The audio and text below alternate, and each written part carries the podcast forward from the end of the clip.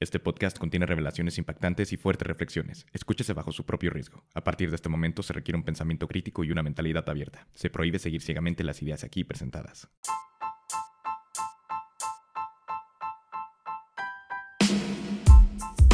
Bienvenidos a Maestría Emocional, el podcast donde buscamos entendernos. Nuestro propósito es aprender a manejar dolores y emociones para regresar a amar como niños y así vivir con mayor plenitud. Con Sebastián Struck. ¿Qué hacemos para cambiar de patrones en las relaciones? ¿Cómo le hacemos para elegir a una buena pareja? Siento que este es de los mejores episodios que he escrito. Es mucha información muy valiosa, comprimida en unos cuantos minutos y explicada de tal forma que es fácil de entender. Realmente tiene el potencial de crear cambios importantes en nuestra vida. Antes de empezar, quiero darle las gracias a todas las personas por escuchar el contenido y calificar el podcast. Mi propósito es dar herramientas para una vida más plena y consciente. Si cada vez más personas vivimos desde este espacio, viviremos en un mundo mejor. Si te gusta y sirve el contenido gratuito que hago, puedes apoyar el proyecto al visitar la tienda online de Maestría Emocional y adquirir los juegos de preguntas o mi libro. Los dejo con el episodio. Hola, bienvenidos y bienvenidas al miércoles de live. ¿Cómo están? Hoy hablaremos de la razón por la que se acaba con malas experiencias en el amor y qué podemos hacer para elegir mejor. Si te han tocado malas experiencias en el amor, este episodio de hoy es para ti. Y este episodio también es para ti si quieres elegir y acabar con la mejor posible pareja para ti. Alguien que realmente sea buena o bueno para ti. Entonces, antes de empezar, pues quiero derribar algunos mitos al respecto. Muchas veces cuando hablo de elegir una pareja, la gente pregunta ¿cómo? ¿Es algo que se elige? ¿Acaso no se da de forma automática y es un proceso natural? ¿Acaso no es bueno seguir nuestro instinto y nuestra intuición? Y sí, este episodio es para decirte que lo ideal es que sea un proceso en el que además del instinto biológico automático, también entre la razón. Hay que elegir conscientemente también. Muchas veces terminamos con malas experiencias en el amor justamente porque no elegimos. Entonces, ¿por qué es tan importante elegir bien? Ya hay muchos estudios científicos que han comprobado cómo las relaciones son el aspecto más importante para nuestra salud, para nuestro éxito, para nuestra felicidad, para nuestra forma de ver la vida, para absolutamente todo. Es el aspecto que más influye y moldea todas las áreas de nuestra vida. Y adivina con quién pasarás la mayor cantidad de tiempo en tu vida. Así es, con una o la pareja. Entonces, bueno, luego de entender superficialmente la importancia, eh, volvamos al tema de elegir. Tal vez hasta cierto punto es cierto que no podemos elegir eh, a alguien que no nos atrae, ¿no? O sea, la atracción es inevitable. Pero dentro de esas personas que te atraen, sí podemos elegir conscientemente con quién queremos estar. Claramente la falta de elección de la otra persona, ¿no? O sea, falta que la otra persona también te elija. Pero el punto es que dentro de nuestras posibilidades sea una elección consciente. Si no eliges conscientemente tus posibles parejas, solamente serán resultado del instinto y de aspectos psicológicos inconscientes creemos que es bueno llevar, o sea, dejarnos llevar por la intuición, pero no es cierto. ¿Por qué? porque muchas veces ese impulso viene de aspectos psicológicos de los cuales no nos damos cuenta. Es muy común que alguien a nivel racional pueda decir, esa persona es un partidazo. Sería una increíble pareja y me haría bien. Somos compatibles, tenemos la misma visión, además es una persona atractiva, no lo puedo negar, pero no me gusta, no me atrae. ¿A cuántas personas les ha pasado o a cuántas personas han visto que a alguien le pasa algo así? Pero ¿por qué sucede? No nos atraen las posibles parejas que serían buenas para nosotros. Creemos que somos libres de elegir y de crear una relación con cualquier persona que nos parezca atractiva, pero no es cierto, no somos libres de elegir. Estamos confinados a cierto tipo de, de personalidades psicológicas. La mente juega un papel enorme en el tipo de persona que elegimos. Y por eso solemos elegir muy mal. El tipo de personas que nos atraen es resultado de nuestro inconsciente. Entonces, bueno, les voy a platicar de las razones. Razón número uno por la que elegimos mal. Nos atraen y escogemos las personas que nos tratan de forma conocida a lo que experimentamos de niños. Creemos que una pareja, que al, buscar pareja estamos buscando felicidad y bienestar, pero en realidad nuestro cerebro está buscando familiaridad, está buscando lo conocido porque es lo que es seguro. Pensamos que somos libres de elegir, pero lo que vivimos de niños nos predispone a enamorarnos únicamente de cierto tipo de personas. Las personas que nos atraen son resultado de nuestra infancia. De manera subconsciente, sin darnos cuenta, buscamos a personas que nos hacen sentir un amor similar a lo que nos acostumbramos cuando éramos pequeños. El problema es que ese amor al que nos acostumbramos en la infancia probablemente venía acompañado de aspectos negativos. Tal vez nuestro papá o mamá era una persona fría, distante, controladora, o tal vez nunca estaba disponible. Tal vez nos hacía sentir que no éramos suficientes. O tal vez era alguien con quien no podías ser vulnerable. O siempre tenías que ser humorístico, humorística y feliz porque se intentaba alegrar a un padre que era depresivo. Entonces, aunque suene raro esto, nos acostumbramos a esa dinámica y a esa forma de recibir cariño. Y es lo que se convierte en lo que creemos que es amor. Se convierte en nuestro estándar de amor y en lo que conocemos. Por eso termina siendo lo que buscamos cuando crecemos. Buscamos aquello que nosotros interpretamos que era amor. ¿Alguna vez han tenido un casi algo con alguien?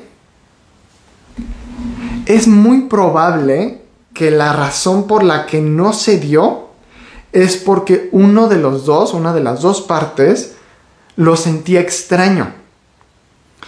Y se siente raro estar con una persona justamente porque no sentimos la misma dinámica a la que nos acostumbramos de niños. No es el mismo estilo de amor y no sentimos los mismos aspectos negativos. Nuestro cerebro funciona a través de asociaciones.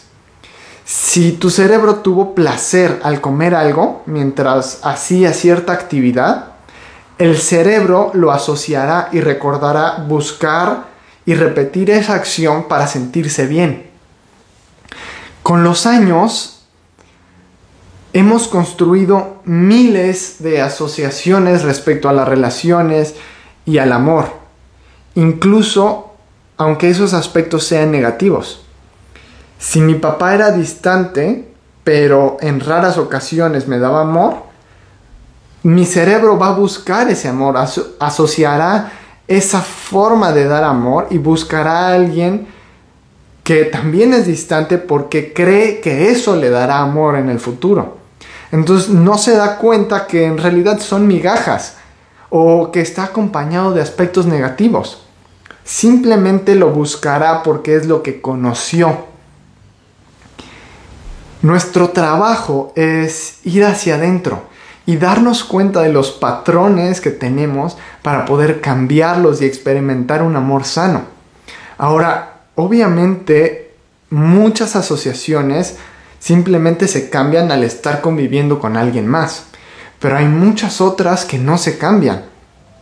E incluso tú buscas al mismo tipo de persona, por eso hay patrones en las relaciones. Ahora pregúntate, ¿Qué tipo de personas te atraen ahora?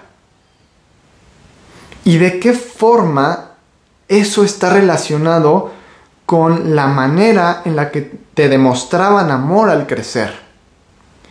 Los patrones cambian cuando nos damos cuenta de las asociaciones hacia el amor y cuando tenemos muy claro el tipo de relación que queremos experimentar, cuando tenemos un estándar de lo que queremos y una visión de lo que queremos construir. Ahora vamos con la razón número dos.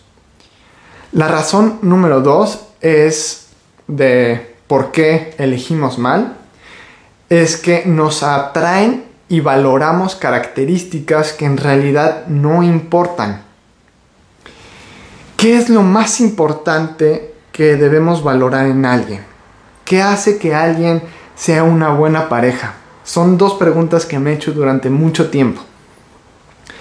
Voy a mencionar los aspectos más comunes que valora la gente. Que sea una persona atractiva. La verdad no es relevante. Que tenga mucho dinero tampoco es importante. Que te trate bien tampoco es importante. De hecho, todo mundo te puede tratar bien al inicio de una relación y en la etapa de enamoramiento. De hecho, estamos diseñados biológicamente para eso. ¿Cómo sabes que te tratará bien cuando el enamoramiento acabe? Cuando empiece a haber problemas. Que te presuma que te diga cosas lindas, que esté dispuesto o dispuesta a vivir contigo o incluso quiera casarse y crear una familia. Nada de eso importa. No son señales. ¿Qué es lo que realmente hay que valorar? Número uno, valorar la capacidad de que te elijan conociendo tus sombras y tus defectos. Número dos, que reconozca y acepte sus propios defectos, que tenga un historial de cambio y busque mejorar y haga algo para mejorar. Alguien que sepa comunicarse, se conozca y con quien puedas resolver conflictos. En la vida, la adversidad es inevitable. Solemos solo elegir pensando en lo bueno, pero paradójicamente, elegir pensando en lo malo y en el crecimiento es lo más importante para lograr una relación plena y duradera. Número 3. De entre las personas que nos atraen, tenemos que buscar elegir a la persona con mayor capacidad de amar. El amor no es algo que todos experimentamos de la misma forma. Hay personas que saben amar más que otras, es algo que ya he repetido.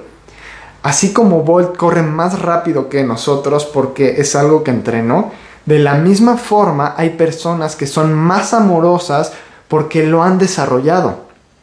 Esto no quiere decir que son más valiosas como personas, simplemente han progresado más en una capacidad que todos tenemos. Alguien que está constantemente estresado, enojado o triste no puede estar al mismo tiempo en estados emocionales de alegría, amor y empatía. Con emociones negativas acumuladas no hay espacio para sentir emociones positivas. Piensa en un recuerdo muy feliz que viviste. En ese momento, ¿acaso no fuiste más amorosa, amoroso con las personas que te rodeaban? Es más fácil que una persona tenga un comportamiento amoroso con alguien que le atrae y apenas empiezan a conocer. Es, lo normal. Obviamente es importante que, que te trate bien, pero al inicio no es un aspecto que tenemos que valorar para decir si es la persona. Más bien, ¿qué tanto podrá esa persona permanecer amoroso después de tres años y en los momentos de estrés o conflicto? ¿Cómo se comporta? ¿Qué tan amoroso se comporta con las demás personas? ¿Qué tanto permanece en estados emocionales de plenitud en el día a día? ¿Cómo es que una persona puede lograr ser más amorosa? Al reconocer y trabajar nuestros miedos y dolores. Cuando hacemos eso podemos estar cada vez más tiempo en estados positivos de amor, gratitud y alegría. Obviamente todas las emociones son naturales y sanas. Las tenemos por algo son mensajes para hacer cambios. El problema es que en nuestra sociedad actual las emociones estresantes, de miedo, de tristeza, ya son constantes. Y nuestro cuerpo no está diseñado para vivir en ese estado constantemente. Lo ideal es tener esa emoción, sentirla y cambiarlo, procesarlo, entenderlo y seguir adelante. Cuando, nos, cuando trabajamos en nosotros mismos y vivimos desde estados emocionales más plenos, automáticamente nos conectamos con personas que están en ese mismo estado. Buscamos el nivel de amor que ya experimentamos nosotros mismos. Nuestros gustos en personas cambian cuando cambia nuestro amor propio. Ahora, si este tema te interesó, justamente de, todo esta, de toda esta filosofía nacen las barajas que, que vendo. Justamente la baraja de conexión y el juego de conexión son para conocer y conectar profundamente con una posible pareja o con tu pareja. Entonces si te gusta puedes buscarlas en el link de mi perfil. ¿Sale? Bueno, pues espero les haya gustado mucho este episodio. Voy a dejar la grabación en mi perfil en la sección de videos y por ahí pueden escribir cualquier duda, cualquier comentario y los voy a checar. Espero les sirva mucho y seguimos en contacto. Nos vemos hasta el próximo miércoles. Gracias por conectarse. Bye. Espero este episodio te haya gustado y servido mucho.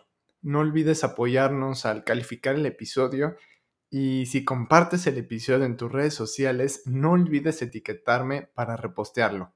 Hasta el próximo episodio.